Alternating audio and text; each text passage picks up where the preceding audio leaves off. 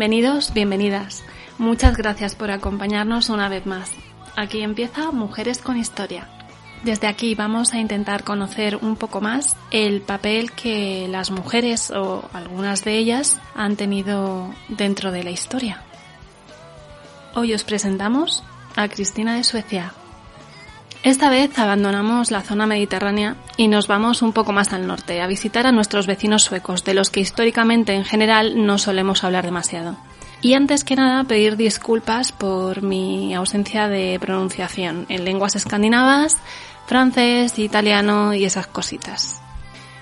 Vamos a ver qué pasaba en el mundo en ese momento. Nos encontramos en el siglo XVII, sobre los años 1600. Peter Minewit, eh, gobernador de la colonia neerlandesa en Norteamérica, compra a los indios algonquinos la isla de Manhattan por un lote de cuentas de cristal, telas rojas y botones de cobre, valorados en unos 24 dólares de la época, fundando la ciudad de Nueva Ámsterdam. Por fin, después de 120 años, se finaliza la construcción de la Basílica de San Pedro en Roma. Aquí en España se publica la obra de Quevedo Historia de la vida del buscón llamado Pablos. Muere Francis Bacon, filósofo, escritor y político inglés y padre del empirismo científico. Y en España despedimos también a Luis de Góngora y Argote. Se describe por primera vez en un libro la circulación sanguínea en el cuerpo humano.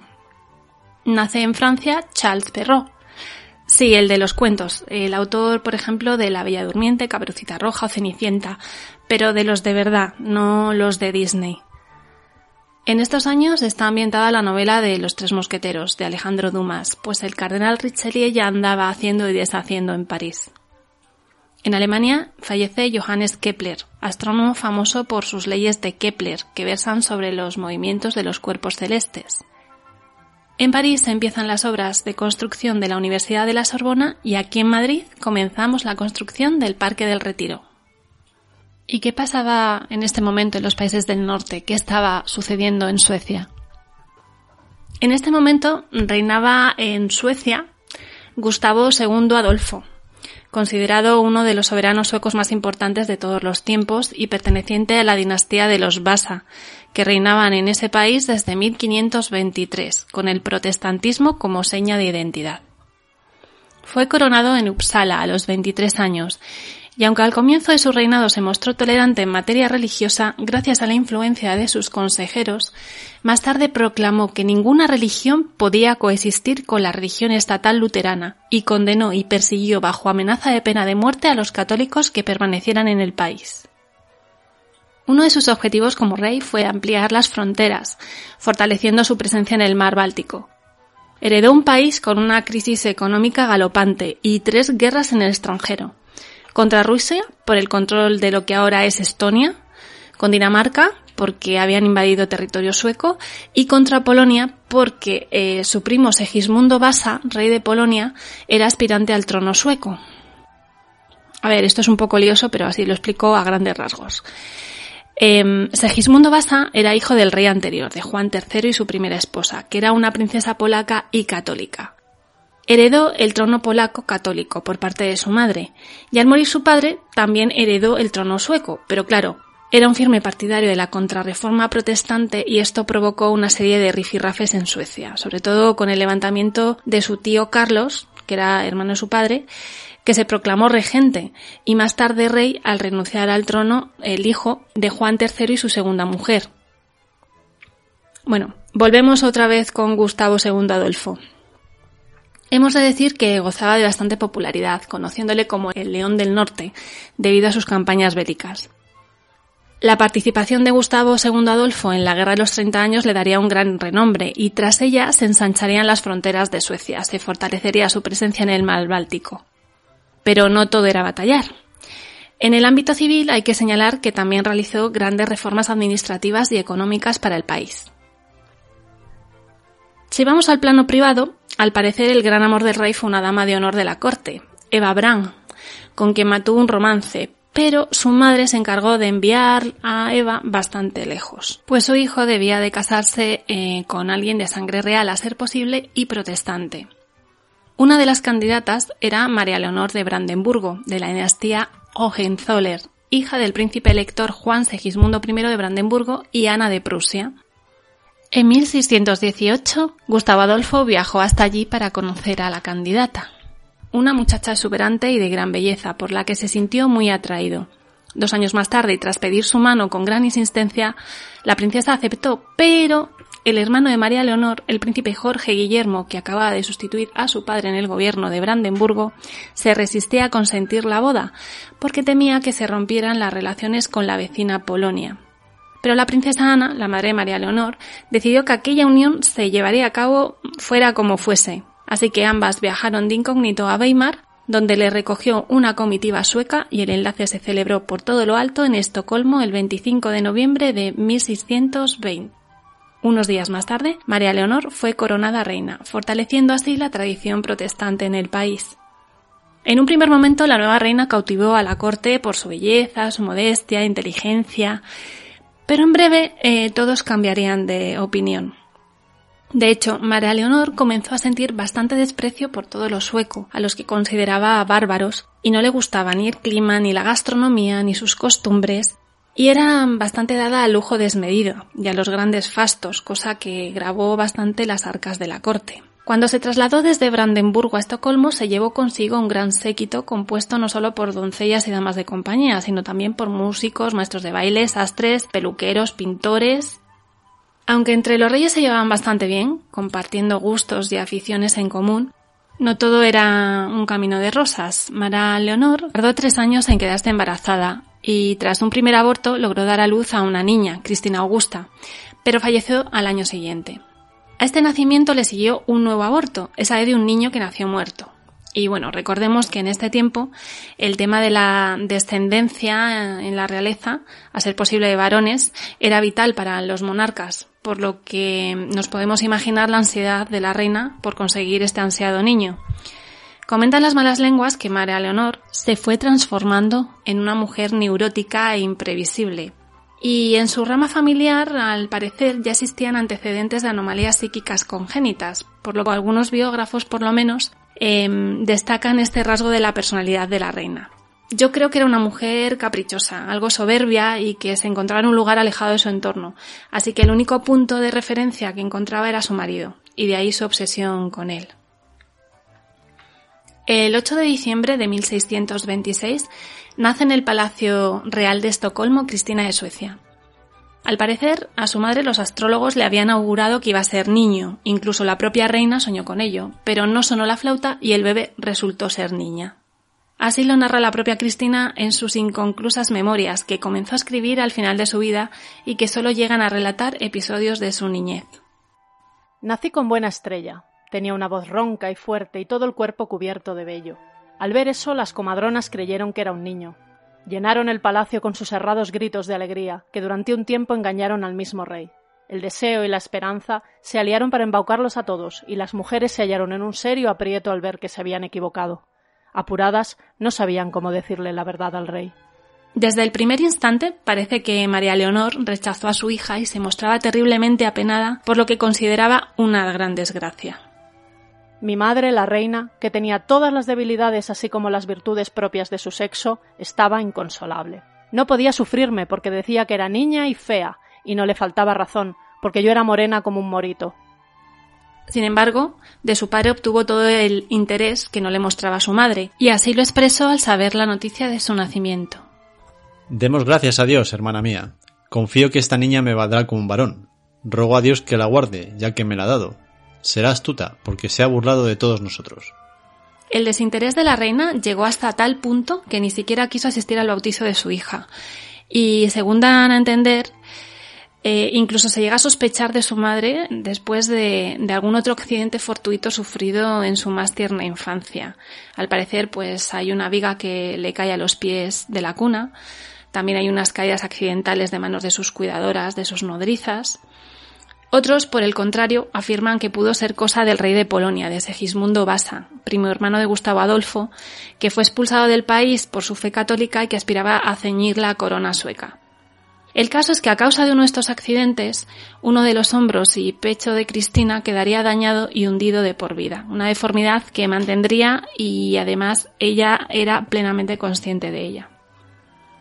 La princesa fue bautizada como Cristina en recuerdo de la madre de Gustavo Adolfo, y el rey educó y crió a la niña como un varón, presumiendo de que la niña había heredado su valor. De hecho, con pocos meses se la llevaba a pasar revista a las tropas. Cuando Cristina aún no contaba con un año, tras haber caído herido en una de las batallas eh, de la guerra de los 30 años que se estaba librando, el monarca decidió nombrarla heredera, no fuera a ser que andar el diablo. En 1630, Gustavo Adolfo partiría de nuevo a la guerra, llevando a la reina para que lo acompañara y dejando a Cristina a cargo de su hermana Catalina Basa y del conde palatino Juan Casimiro, consejero del rey. Antes de marchar y de nuevo por lo que pudiera pasar, dejó orden expresa de mantener a su esposa lejos de los asuntos de gobierno y de la educación de su hija. Se podría decir que Gustavo Adolfo era más que previsor. Después de importantes victorias para el bando protestante, en 1632, dos años después de su partida, el rey moriría en la batalla de Lutzen. La reina María Leonor no encajó demasiado bien la noticia y cayó en una profunda depresión. Mandó embalsamar el corazón del rey que mantuvo en un relicario en la cabecera de la cama y pasó más de un año velando a su difunto esposo hasta que por fin fue enterrado. Poco después, Cristina sería proclamada reina de los suecos, godos y vándalos, gran princesa de Finlandia, duquesa de Estonia y Carelia. Como solo tenía seis años, reinaría bajo la tutela del canciller Axel Oxentierna, hasta su mayoría de edad. Era yo tan niña que apenas comprendía ni mi infortunio ni mi fortuna. Recuerdo, sin embargo, que estaba encantada de ver a mis pies a todas aquellas gentes que me besaban la mano. En la ausencia del canciller, que se quedaría en Alemania para defender los intereses suecos, la guerra de los 30 años duraría hasta la firma de la paz de Westfalia en 1648. La reina recuperó a Cristina y se la llevó al castillo de Nikopin. Cristina tuvo que seguir conviviendo con su madre durante tres años, tiempo en el que al parecer eh, María Leonor se sentía bastante agraviada por haber quedado al margen de la regencia y todo ese rencor lo trasladaba a su hija, a la que le tocó sufrir las manías de su madre, como el endutado de las paredes, velas por todas partes, la obligaba a dormir con ella, y algún que otro maltrato físico psicológico. En lo relativo a su formación, Cristina siempre fue una niña muy aplicada y le gustaba aprender. Se designó a Johannes Mathieu, un teólogo ilustrado, como su instructor, y a pesar de su corta edad y de su sexo, aprendió filosofía, historia, política, teología, matemáticas, astronomía, geografía, equitación, esgrima y tiro. Se la educó como a un soldado, tal como su padre quería. Comentan que empleaba 12 horas del día al estudio y además del sueco y del alemán hablaba con fluidez latín, francés, italiano, español, holandés y algo de hebreo. Yo amaba los buenos libros y los leía con placer. Tenía una ilimitada sed de saber, estaba versada en todas las disciplinas y lo aprendía todo sin esfuerzo. En 1636, el canciller Oxentierna regresó de Alemania y envió de nuevo a Cristina, ya con diez años, a vivir con su tía, la princesa palatina Catalina. Bien por salvaguardar a la niña o bien por erradicar los posibles planes de boda que María Leonor estaba urdiendo con el príncipe Federico, hijo del rey Cristian IV de Dinamarca, archienemigo de Suecia y que soñaba con unir Suecia, Dinamarca y Finlandia bajo la corona danesa. La reina queda confinada en el castillo de Grimshold y solo se le permite ver a Cristina tres semanas al año. Al parecer esto todavía la disgustó más, si cabe, y ni corta ni perezosa prepara un plan para fugarse con la ayuda de los daneses. Pero antes de llevar a cabo la fuga, una de sus cartas llega a manos del canciller y es acusada de alta traición. Después del juicio, donde niega hasta la saciedad los cargos, una vez la devuelven a su encierro en Grimshall, se fuga con su dama de compañía en un navío danés. A pesar de todo, Cristina lamenta profundamente la marcha de su madre, tanto que cae enferma. Después de su fuga, María Leonor es huésped del rey danés, pero pronto se cansan de su carácter y se convierte en una invitada incómoda, tanto que aprovechando la paz entre Suecia y Brandenburgo en 1641, su sobrino, el príncipe elector Federico Guillermo, la aloja en Prusia. Pero son tantos sus desmanes con el dinero que pide directamente a Estocolmo que colabore con sus gastos, que a fin de cuentas es la madre de la reina de Suecia. ¿Y cómo era Cristina? Pues la describen con un temperamento fuerte, una gran energía física, inquieta, vivaz. Era una gran amazona y al parecer le encantaba la vida al aire libre. Disfrutaba de largas caminatas por el campo. Inteligente, curiosa, culta y con una gran memoria, también, como ella misma reconocería, pecaba de un carácter algo inestable, impaciente, colérica y desconfiada. Físicamente era una mujer de pequeña estatura y muy parecida a su padre. Tenía cejas finas, grandes ojos azules y un labio inferior prominente, con pelo rubio ceniza y de complexión más bien fuerte. Se dice que le gustaba vestir prendas masculinas holgadas, porque así podía disimular mejor su problema físico. ¿Recordáis lo que hemos comentado del pecho y el hombro? No le gustaban nada las actividades femeninas y odiaba la costura, prefiriendo las conversaciones con los hombres y la intervención en el Consejo de Estado. Tal madurez mostraba que los estados generales le concedieron plenos poderes a los 18 años en lugar de a los 24, cuando ya tenía que ser coronada reina. Cristina prometió bajo juramento respetar y defender la Iglesia luterana, los privilegios de los nobles, apoyar el Senado y cumplir la Constitución. Los nobles imaginaron que por su juventud e inexperiencia dejaría el gobierno para aquellos que lo venían ejerciendo. Pero nada más lejos de la realidad. Cristina solía estudiar el orden del día antes de las sesiones y solía dar su opinión con bastante buen criterio. El gobierno sueco no sentía ninguna simpatía por los condes palatinos, pues los consideraba extranjeros y con la ambición puesta en el trono. Es más, el canciller temía por la influencia que pudiera ejercer el conde palatino sobre su sobrina la reina, viéndoles como una posible amenaza al poder que la familia oxentierna había acumulado durante esos años. Además, hay que decir que Cristina creció y se formó junto a sus primos y guardaba especial cariño a su primo Carlos Gustavo, con el que mantiene el contacto durante todo este tiempo con afectuosas cartas donde se adivina alguna intención de un posible futuro juntos.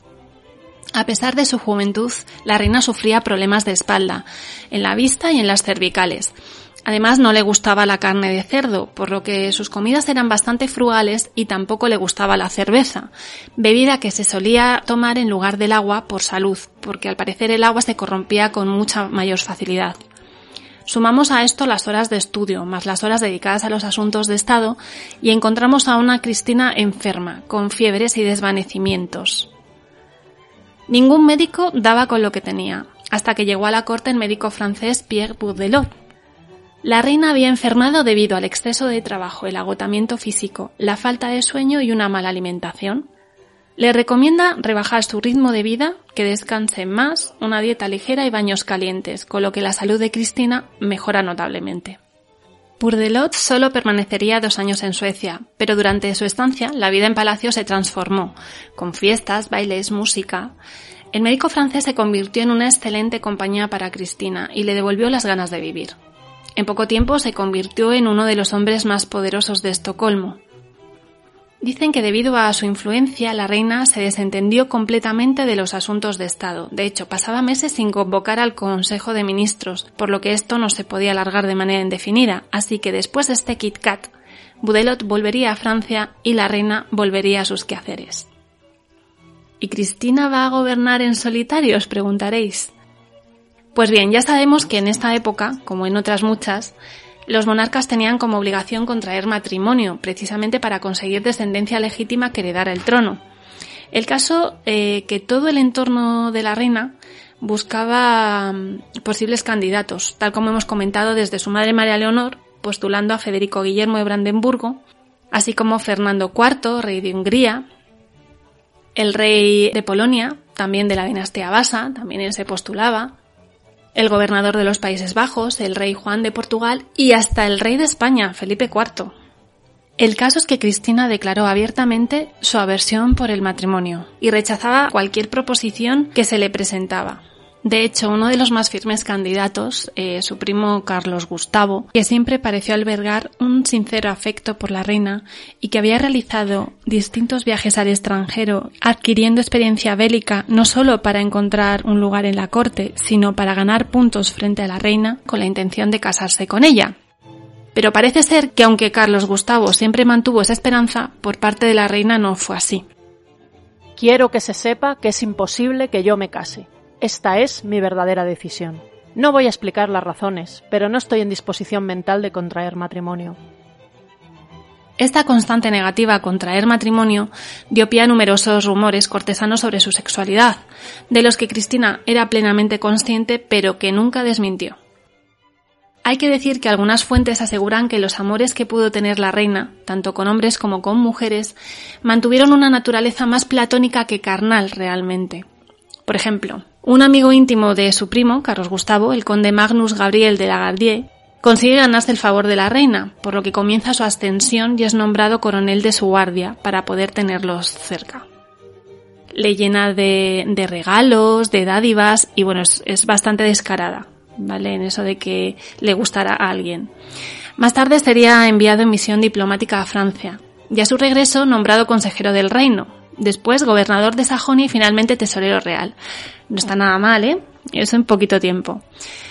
Pero bueno, por alguna razón, Cristina terminaría arreglando su matrimonio con una de sus primas. También eh, tenemos que mencionar su relación con la bella condesa Eva Sparre, que dicen que fue el verdadero amor de Cristina, una de sus damas de compañía de la que la reina se enamora al primer golpe de vista.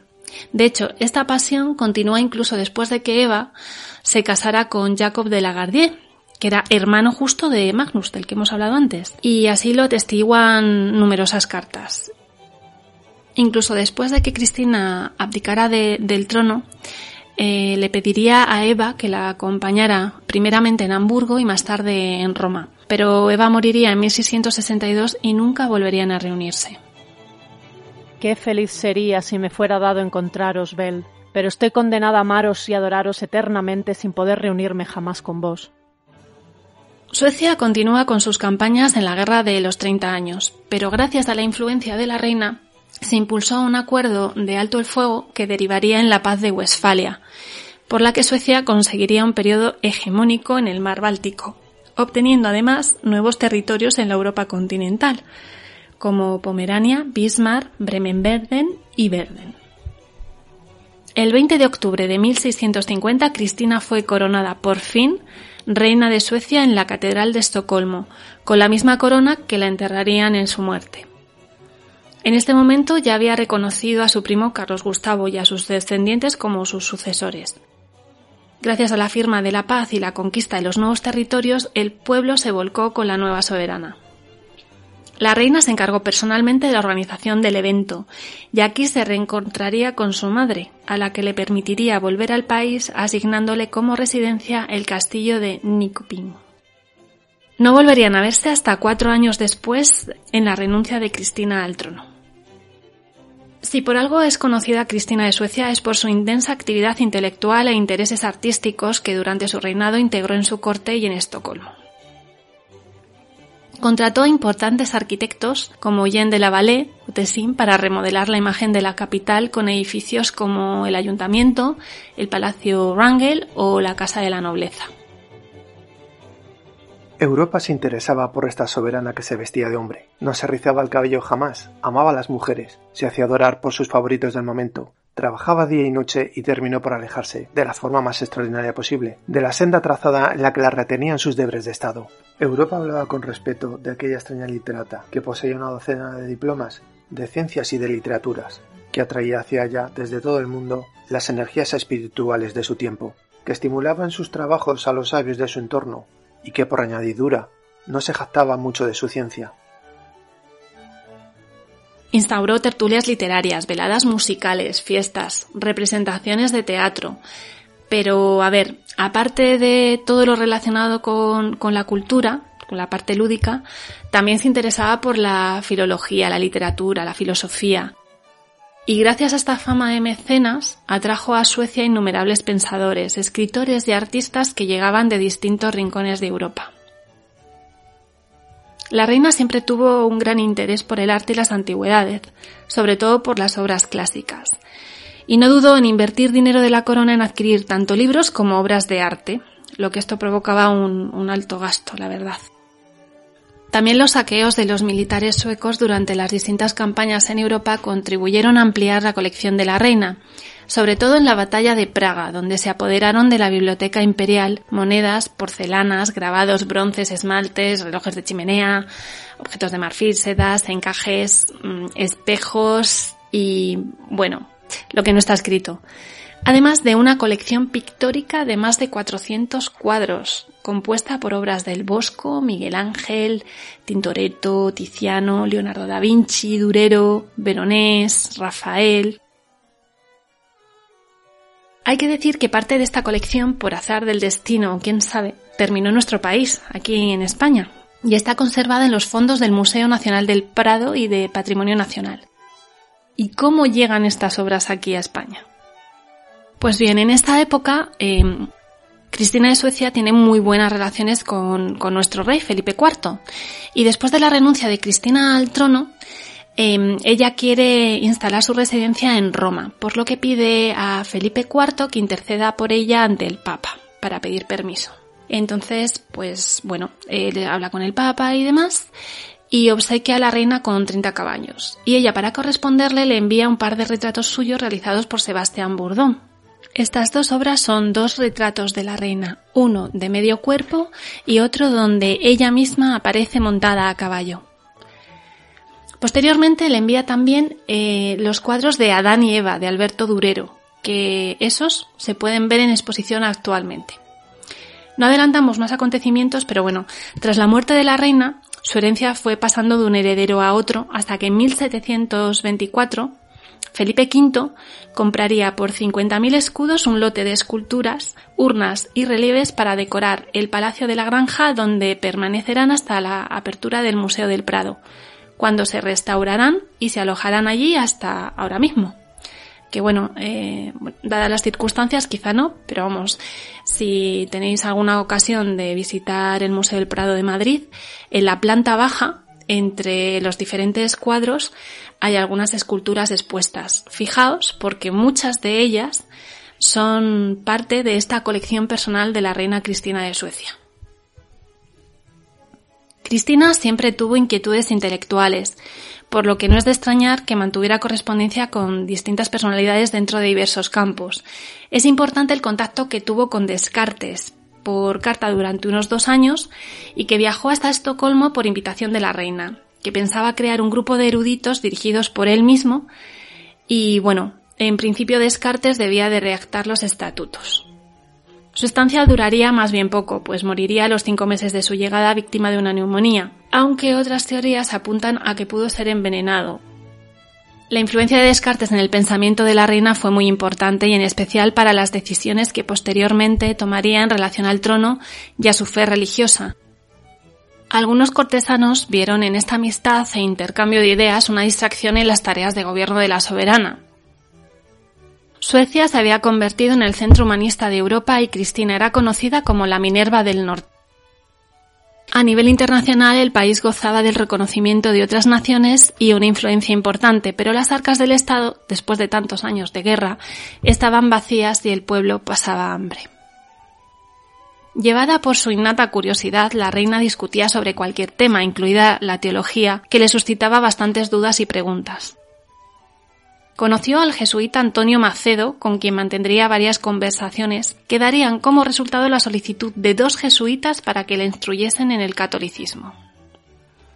No se puede decir que el acercamiento de la, de la reina a la fe católica fuera algo impulsivo, sino que estuvo reflexionando sobre el tema alrededor de unos siete u ocho años, hasta que el 7 de agosto de 1651 informó al Senado de su intención de abdicar para dedicarse a la vida contemplativa.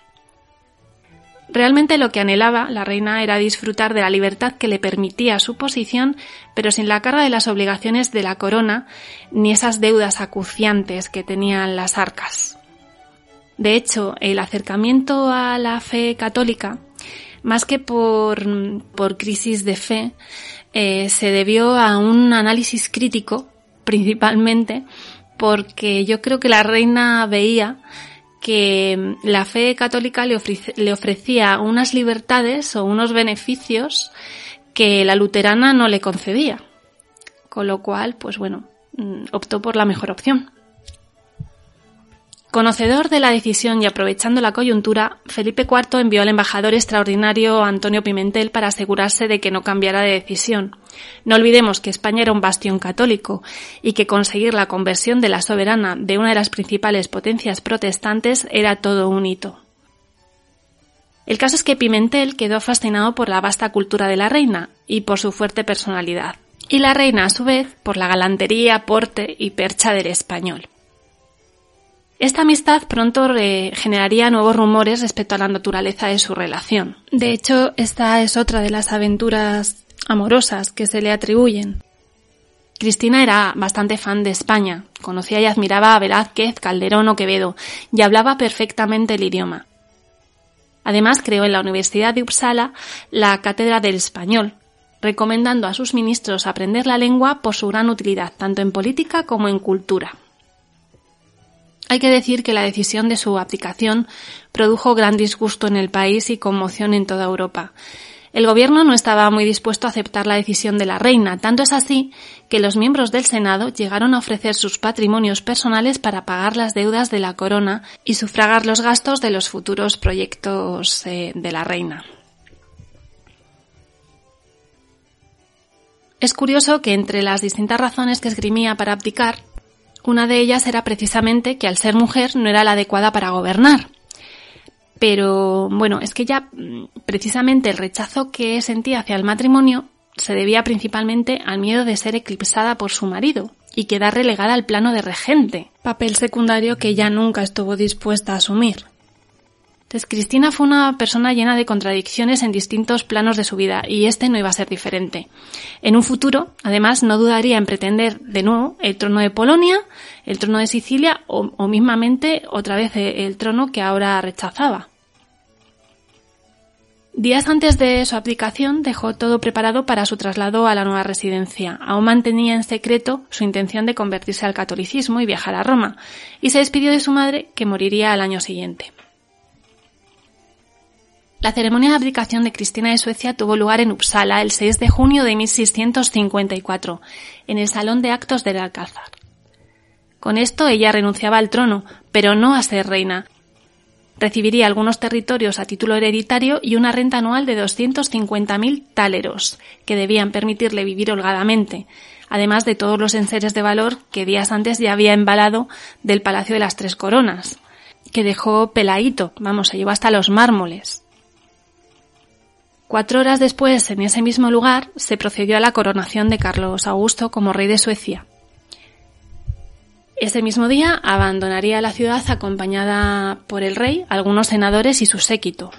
Al despedirse, Carlos Augusto le pide por última vez matrimonio, a lo que ella vuelve a negarse. La soberana había pedido a, Felipe IV, como hemos hablado, la intercesión ante el Papa, y viajaría a caballo haciéndose pasar por hombre por el conde de Dona, atravesando Dinamarca hasta llegar a Hamburgo, donde ya haciéndose ver como la reina Cristina, se aloja en casa de Diego Teixeira, un hombre de negocios portugués que, mm, bueno, un financiero, un banquero que pondrá en orden sus finanzas. Allí conoce a Raquel, la hija de Diego, que le produce una gran impresión y durante su estancia no escatima en muestras públicas de cariño. Pasa una temporada en Amberes y el 24 de diciembre de 1654 realiza una entrada triunfal en Bruselas, donde permanece nueve meses invitada por el archiduque Leopoldo Guillermo de Habsburgo, gobernador general de los Países Bajos, y donde se reúne con el embajador español Pimentel. Allá por donde pasa se forma gran revuelo y es agasajada por todos. Su séquito se amplía y los gastos que conlleva su ritmo de vida pronto se comen eh, el dinero que se le concedió. Allí la reina le propone a su primo que le pague la cantidad única y definitiva de cuatro millones de escudos a cambio de todas sus posesiones. Las arcas del Estado están bastante tocadas y Carlos Gustavo en ese momento no dispone de ese dinero, por lo tanto el pago queda aplazado. Para pagar las deudas de tanto dispendio tendrá que empeñar su vajilla de plata y parte de sus joyas. Es en Bruselas cuando, en una ceremonia íntima, Cristina renuncia al protestantismo y se convierte al catolicismo. Y al enterarse su primo, le pide que vuelva inmediatamente a Suecia, pero ella cree dirigirse a Roma. Eh, lo que pasa es que para dejarla entrar en la ciudad, el Papa Alejandro VII le exige que debe hacer pública su conversión, cosa que ella teme que provoque la retirada de su asignación anual por parte del Consejo de Estado. Finalmente, en Innsbruck se hace pública su conversión, lo que provoca que su propio país, Suecia, la considere una traidora y la trate como persona non grata. Llega de incógnito a Roma, por fin, donde el Papa le permite alojarse junto a todo su séquito. Nada más y nada menos eh, que unas 200 personas, que se dice pronto, en las dependencias del Vaticano, algo muy poco usual. A los tres días, el 23 de diciembre, Cristina realiza ahora sí una entrada triunfal en Roma, con salvas en su honor y grandes festejos. Sería confirmada en la Basílica de San Pedro y celebraría un banquete con el mismo Papa en mesas separadas pero bajo un mismo baldaquino. El Papa no cabía en sí de gozo, tenía un ejemplo para toda Europa del triunfo del catolicismo frente al protestantismo, aunque aún no conocía la naturaleza del carácter de la reina. Se instala en el Palacio de Farnesio, cedido por el Duque de Parma, donde despliega todos los objetos de arte que se ha traído de Suecia. Esculturas, cuadros. Comienza a celebrar fiestas, veladas literarias, obras de teatro, y bueno, todos se disputaban el honor de, conocer a la, reina sueca. Príncipes, nobles, cardenales, bueno, el caso es que todo esto había que pagarlo y aunque el Papa al principio se hizo cargo de los gastos por cuestiones de prestigio y bueno, Cristina recibía regalos de aquí y allá, ella debía de ser igual de generosa con sus invitados, pero claro, su asignación anual no terminaba de llegar debido a los gastos de la guerra que Suecia estaba manteniendo con Polonia. No iba llegando ningún dinero, pero salía a espuertas. Además, el Papa había esperado de ella un comportamiento ejemplar, como una nueva católica, pero mm, no lo obtuvo. Cristina no relajó su tren de vida en absoluto. Además, visitaba las iglesias más como museos que como templos para la oración, y Roma en esa época era el centro de la contrarreforma, por lo que el Papa no iba a permitir ciertos comportamientos comportamientos a los que la reina no estaba dispuesta a renunciar. La reina continuó con su modo de vida y sus extravagancias, sus modales bruscos, su forma de vestir, sus interrupciones en conversaciones o actos públicos, su actitud en misa, su negativa a arrodillarse, por ejemplo, rezar en los servicios religiosos, eh, Colgaba cuadros de desnudos en las distintas salas del palacio donde todo el mundo podía verlas y retiró las hojas de parra que cubrían ciertas partes del cuerpo en las esculturas del palacio. Las deudas que estaba acumulando no le permitían pagar a, a su corte, a su pequeño, bueno, pequeño gran séquito, con lo cual provocaba robos y hurtos dentro del propio palacio.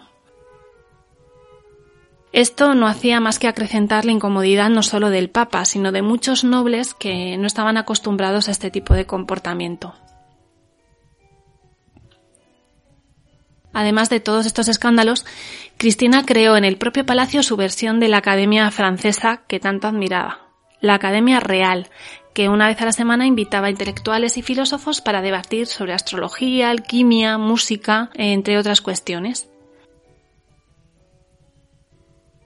Durante su estancia en Roma conocería al cardenal Azzolino, de 32 años, que pertenecía a una familia noble italiana.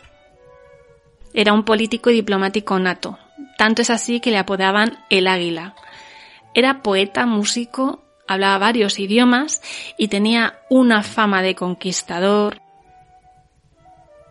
Tiene la inteligencia de un demonio, la virtud de un ángel y un corazón tan grande y noble como el de Alejandro. Ambos se sintieron atraídos rápidamente, y dicen las malas lenguas que no solo intelectualmente, y comienzan una amistad no se sabe si solo romántica. El caso es que se disparan los chismorreos y el propio Papa le recomienda a Azolino que modere sus visitas a la reina, cosa que por supuesto no sucede. La reina cae enferma debido a una crisis nerviosa y en Roma se extiende una epidemia, por lo que Azolino le recomienda que salga de la ciudad por su seguridad. Esto le llega como caído del cielo al Papa, que no sabía qué hacer con este huésped molesto en Roma y dispone varias galeras para que se traslade a Francia. De nuevo, para costear los gastos, ha de vender varias joyas y los regalos que le había hecho el Papa. Aún así, Cristina no se va con las manos vacías.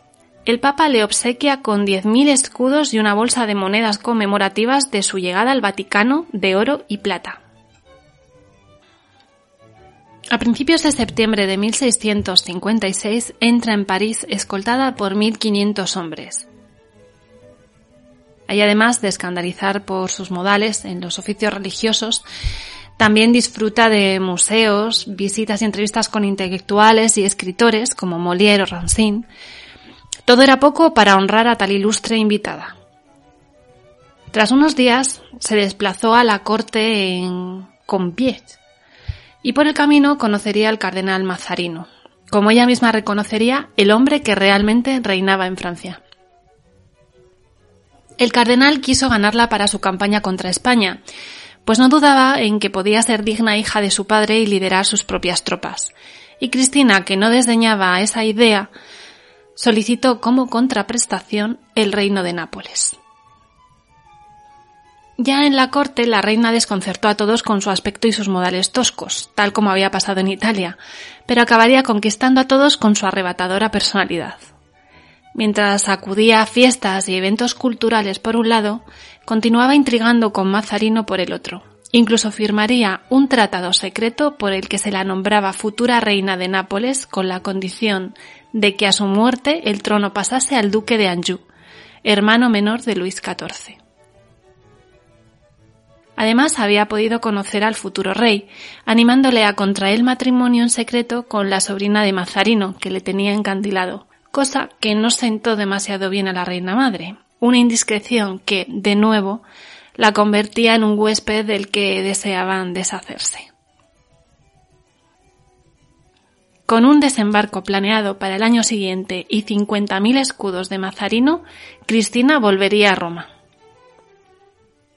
Debido a una epidemia de peste que se desata en Roma, eh, los planes de llegar hasta la ciudad han de ser modificados y se dirige a Pésaro, donde el Papa le presta una residencia temporalmente.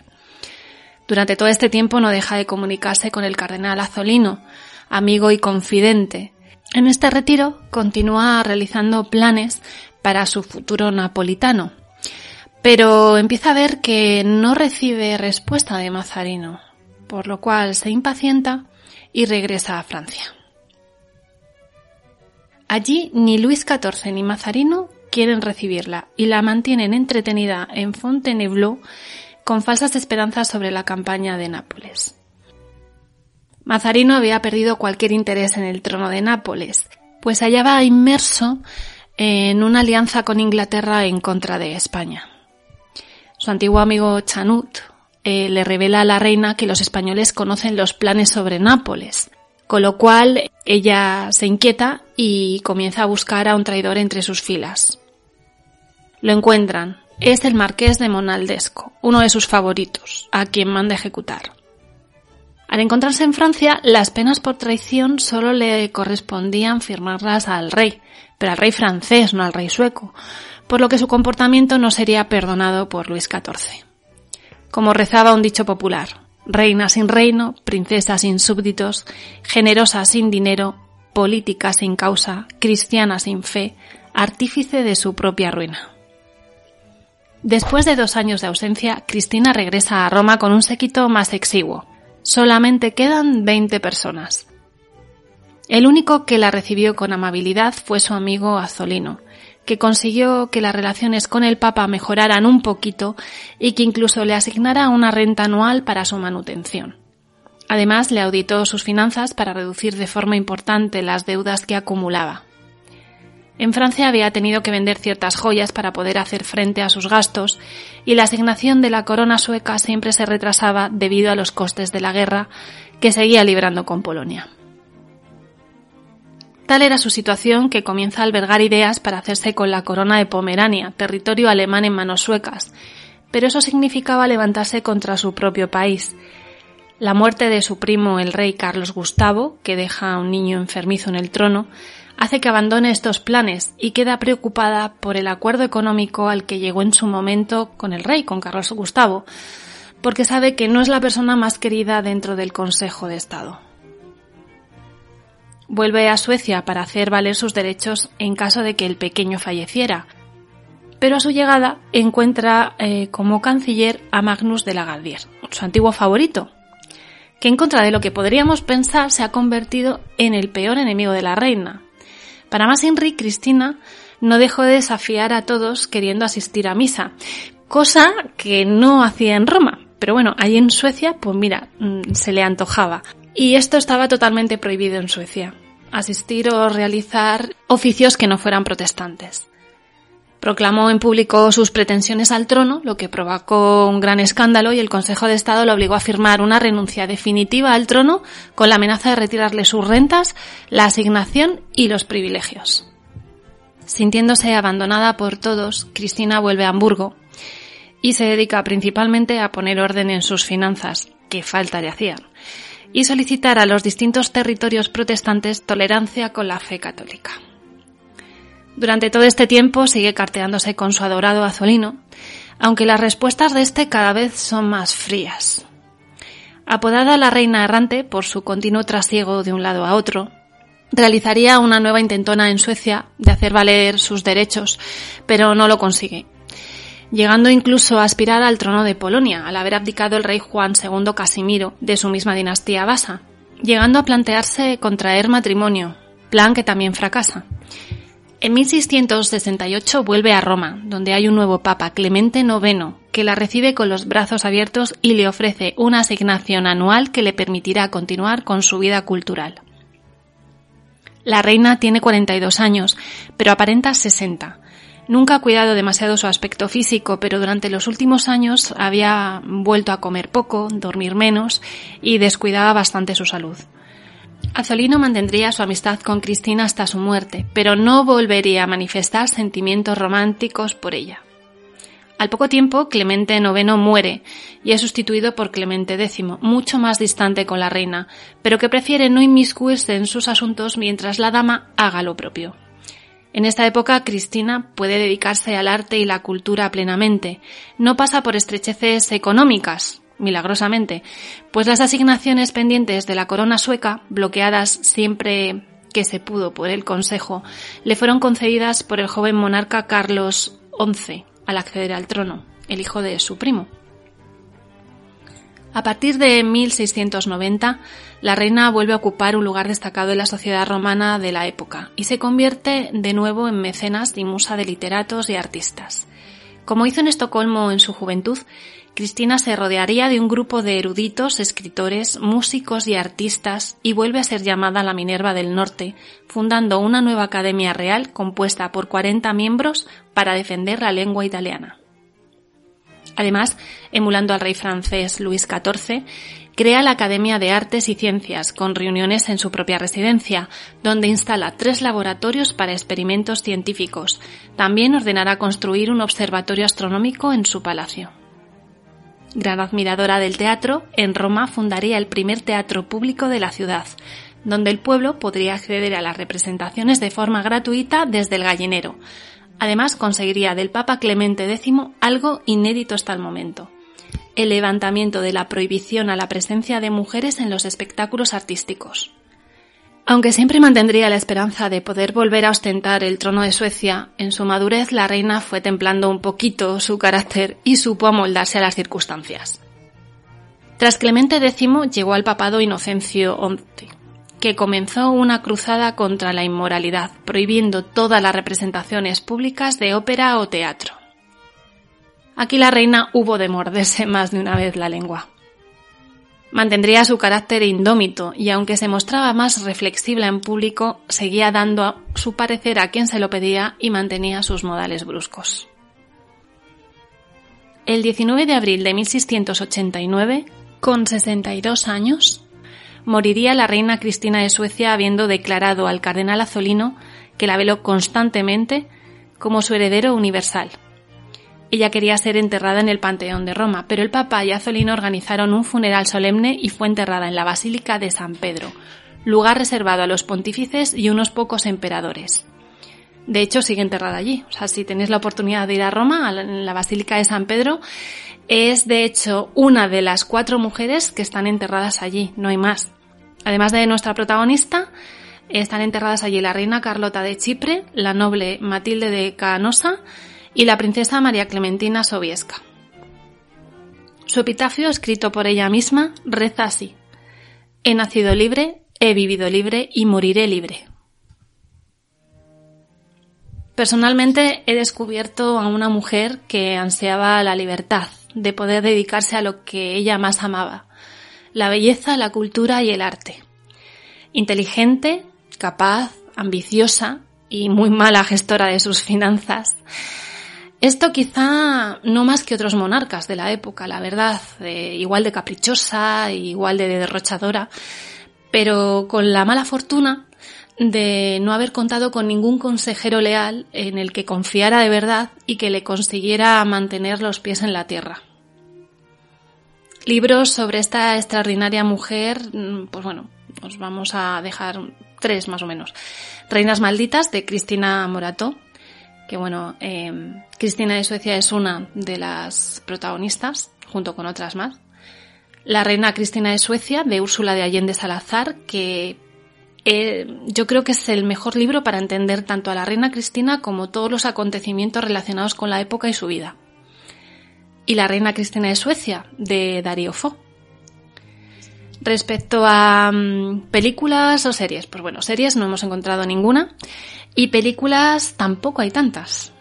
Películas está La Reina Cristina de Suecia, de Rubén Mamulian, con una espléndida Greta Garbo en el papel de Cristina, de 1933, que bueno, em, se la presenta de un modo, mm, bueno, algo diferente. Reina Cristina de Milka eh, Kaurismaki es bastante reciente, del 2015, con Malin Busca como Cristina. Y The Abdication de Anthony Harvey, con Peter Flint y Lee Ullman. Narra la historia a partir de la abdicación de la reina, su llegada a Roma y su relación con el cardenal Azzolino. Esta película es de 1974. Y para los amantes de los videojuegos, comentar que Cristina es uno de los dirigentes que se incorporó en el videojuego Civi 6 de Sid Meier y, como no, obtienes bonificaciones en arte y cultura. Bueno, pues hasta aquí hemos llegado hoy. Esperamos que os haya resultado interesante y si os ha gustado, agradecemos vuestros comentarios y os esperamos en el próximo programa. Muchas gracias y felices días.